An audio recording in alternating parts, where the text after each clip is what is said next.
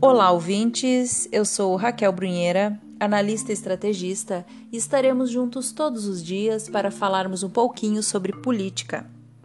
Com a queda do apoio popular e a intensificação da crise entre os deputados aliados, corre-se o risco de perderem os votos a favor dos projetos do governo, causando uma crise econômica séria. E uma crise grave com demissões nessa fase é arriscar um palito de fósforo sobre a palha seca. É incendiar o país em forma de manifestações e povo na rua. É tudo o que a esquerda quer para enviar seus grupos e promover uma revolta social, igual essas que estamos vendo em outros países de governo conservador.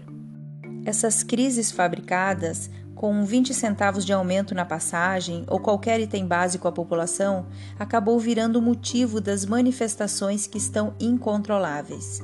São saques a lojas, mercados, empresas, danos ao patrimônio público, centros comerciais parados porque viraram praças de guerra. E é tudo o que eles querem para prejudicar o governo, mesmo que para isso prejudique todo o país e também seus eleitores. Eles são cruéis.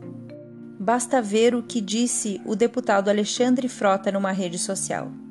Abre aspas. Meu nojo, desprezo e ódio por Jair Bolsonaro são tão grandes que vale até o Lula ser solto para criar um radicalismo no Brasil. Fecha aspas. Ele prefere Lula solto para que ele sim organize o caos social.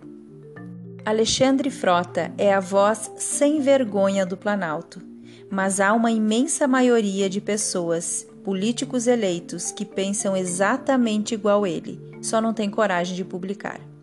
É aquela velha máxima: enquanto uns choram, outros vendem os lenços.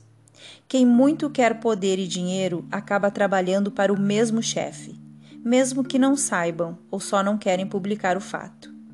Mas vocês sabem quem ganha com todo esse cenário de caos, não sabem? Será que estes senadores e deputados eleitos com milhões de votos são tão inocentes assim que não conseguem perceber a quem eles andam servindo? Bem, eu sou Raquel Brunheira e até a próxima.